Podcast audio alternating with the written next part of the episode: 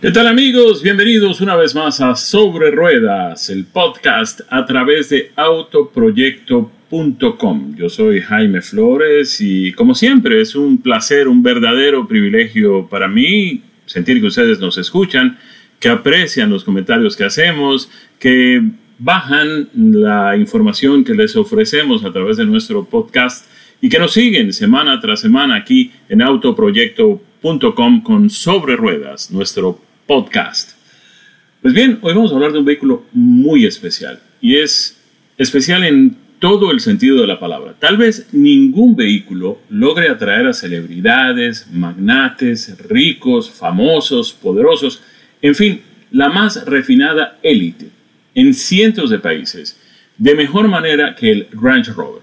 Históricamente, el Range Rover prácticamente fue el pionero del segmento de los utilitarios de lujo hasta el momento mm, no existía el vehículo utilitario que hoy conocemos, lo que se ha denominado con las tres letras SUV o SUV o SUV, el Sport Utility Vehicle, eh, que es algo así como un vehículo deportivo utilitario que es el resultado de la ampliación de la cabina de los pickups.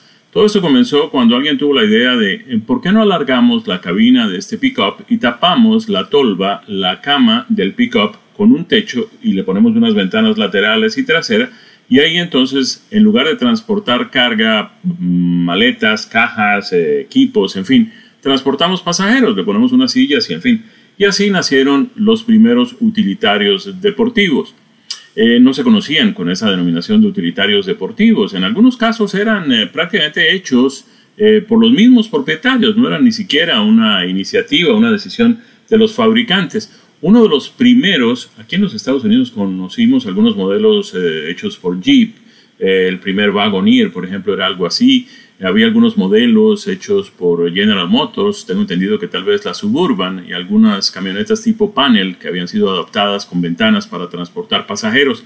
Pero la primera internacional y la primera de lujo eh, que tenía como objetivo llegar justamente a esas personas más poderosas fue justamente esta Range Rover ha ofrecido desde siempre, vale la pena destacar eso, una capacidad legendaria para enfrentar cualquier tipo de terreno, que también era algo importante para ese tipo de vehículos. Recordemos que el nacimiento del Land Rover era justamente el eh, proporcionar estos vehículos que sirvieran para pues, eh, algunas actividades y necesidades de movilización en las zonas coloniales británicas, particularmente en el continente africano.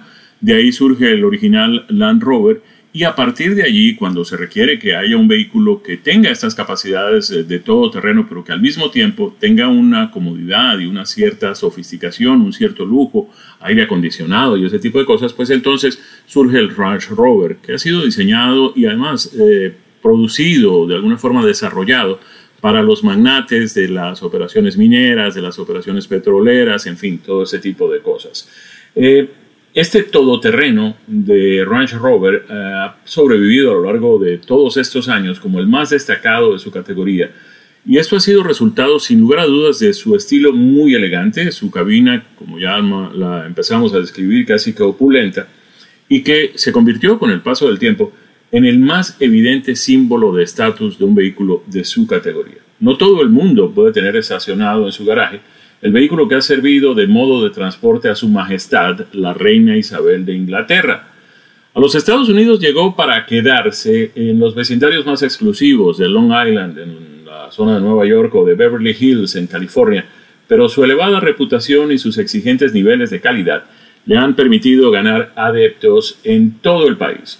Donde hay dinero, hay seguramente propietarios y usuarios felices de Range Rovers, aunque muy pocos de ellos en realidad exijan del vehículo siquiera un porcentaje mínimo de todas esas capacidades que ofrecen terrenos agrestes.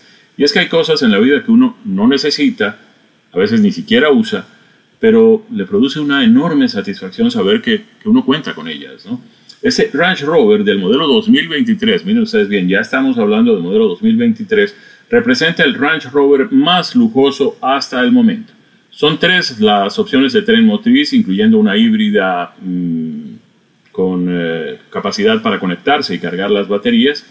Todas ellas, todas estas tres opciones tienen potencia de sobra, pero además el vehículo trae eh, dos opciones de distancia entre ejes, una más larga y por primera vez el Range Rover está ofreciendo una mm, tercera fila de asientos y además capacidad para hasta siete pasajeros.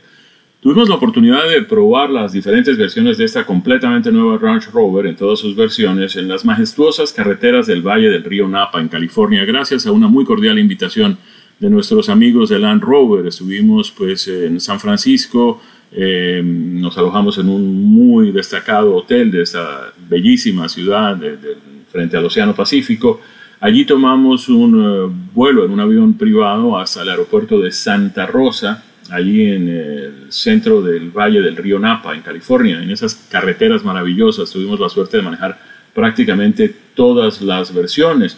Nos familiarizamos con todas las opciones de estos vehículos que aunque conservan esa apariencia exitosa en las versiones más recientes, esta nueva versión, sobre todo en temas de diseño, trae algunos detalles, me atrevería a decir que más que detalles, algunas eh, características muy propias que le dan una personalidad propia a esta nueva Range Rover. Se comporta, como era de esperarse, majestuosamente a través del tráfico, bien sea en la ciudad eh, o en la carretera. Tiene un trasegar muy suave, el interior es inmensamente silencioso, pero aventurarse fuera de la carretera es una opción emocionante para los propietarios de Range Rover. Además, hay una confesión que les quiero hacer. Mm, a veces me da la impresión de que cuando uno paga un precio elevado por un vehículo de esas características, de pronto meterlo en terrenos agrestes y en condiciones bastante difíciles, atravesando eh, lechos de ríos, eh, subiendo pendientes, eh, metido entre piedras de gran calado y cosas de este tipo, pues de pronto es algo que uno no hace con el vehículo de uno, pero aprovechando que este no era mío, créanme que lo metimos por algunos sitios bastante, bastante agrestes. Eh, la gente de Land Rover eh, encontró unos lugares, un recorrido que esos organizadores prepararon para mostrarnos ciertas características del vehículo que le permiten enfrentar con absoluta propiedad, pero además con muchísima seguridad, y eso es tan importante lo uno como lo otro, hasta las condiciones más difíciles, más agrestes, barro, eh, lluvia, piedras, cascajo, en fin, lo que ustedes se imaginen.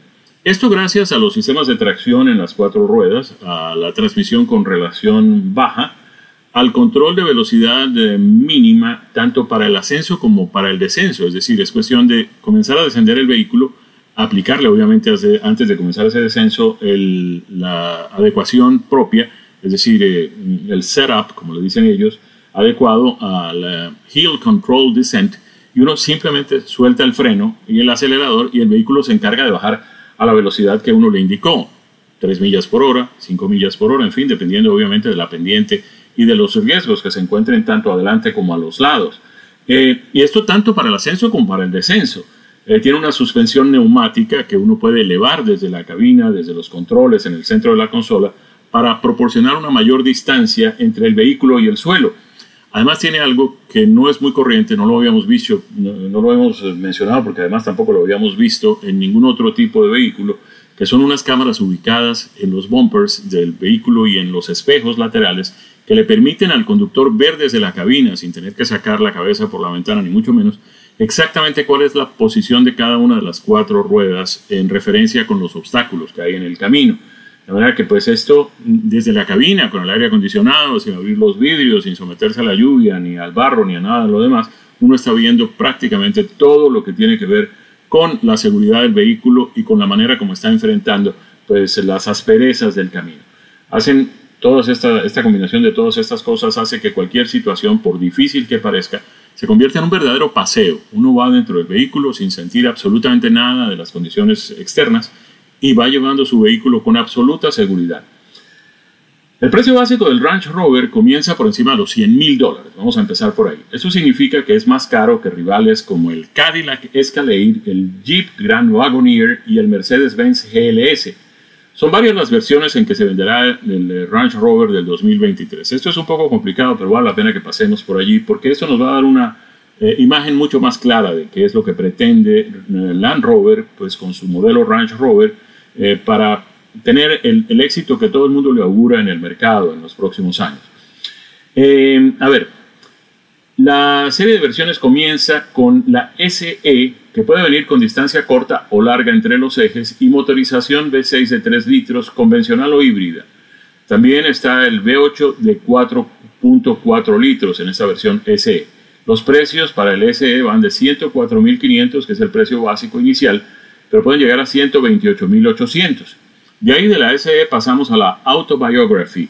De nuevo puede venir con distancia entre ejes corta o larga y la de, la de distancia larga puede venir con capacidad para 5 o para 7 pasajeros.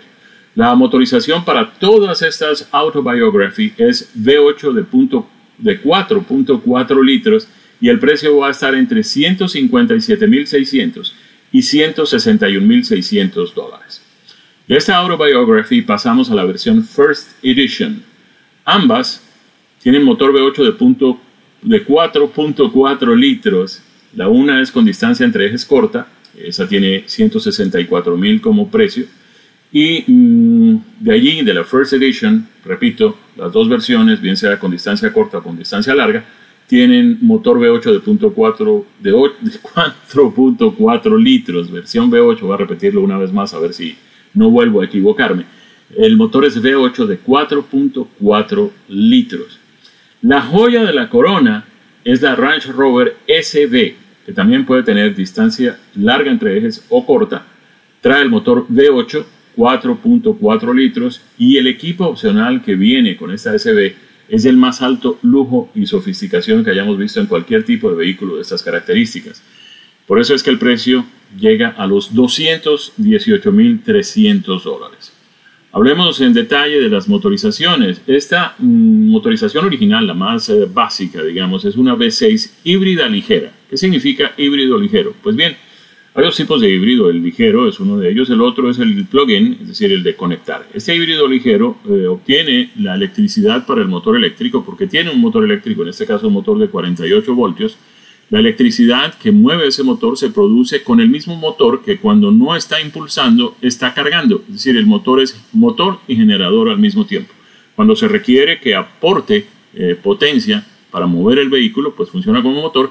Cuando el vehículo está impulsado ya y por el contrario, le está uno bajando la velocidad, está tratando de frenarlo, ha desacelerado, en fin, va en una pendiente hacia abajo, ese motor deja de funcionar como motor y comienza a funcionar como generador y a producir electricidad que se va acumulando en las baterías que van dentro del mismo vehículo y que posteriormente puede ser utilizada para proporcionarle más energía al sistema de, impulso del vehículo, es decir, sumar la energía que produce ese motor eléctrico con la que ya produce el motor a gasolina. El motor a gasolina es de 3 litros, el motor eléctrico de 48 voltios, y esta versión híbrida entrega 395 caballos. Hay otra versión híbrida, esta sí es de conectar, y esta entrega 434 caballos de potencia, es decir, estamos hablando de 39 caballos más. Pero además de esta potencia adicional, entrega una autonomía puramente eléctrica de 48 millas. Si uno llega a casa por la noche o en el trabajo hay una estación de carga o tiene un sitio donde puede ir y cargar el vehículo, esa carga completa de la batería le entrega al vehículo la capacidad para tener una autonomía de 48 millas.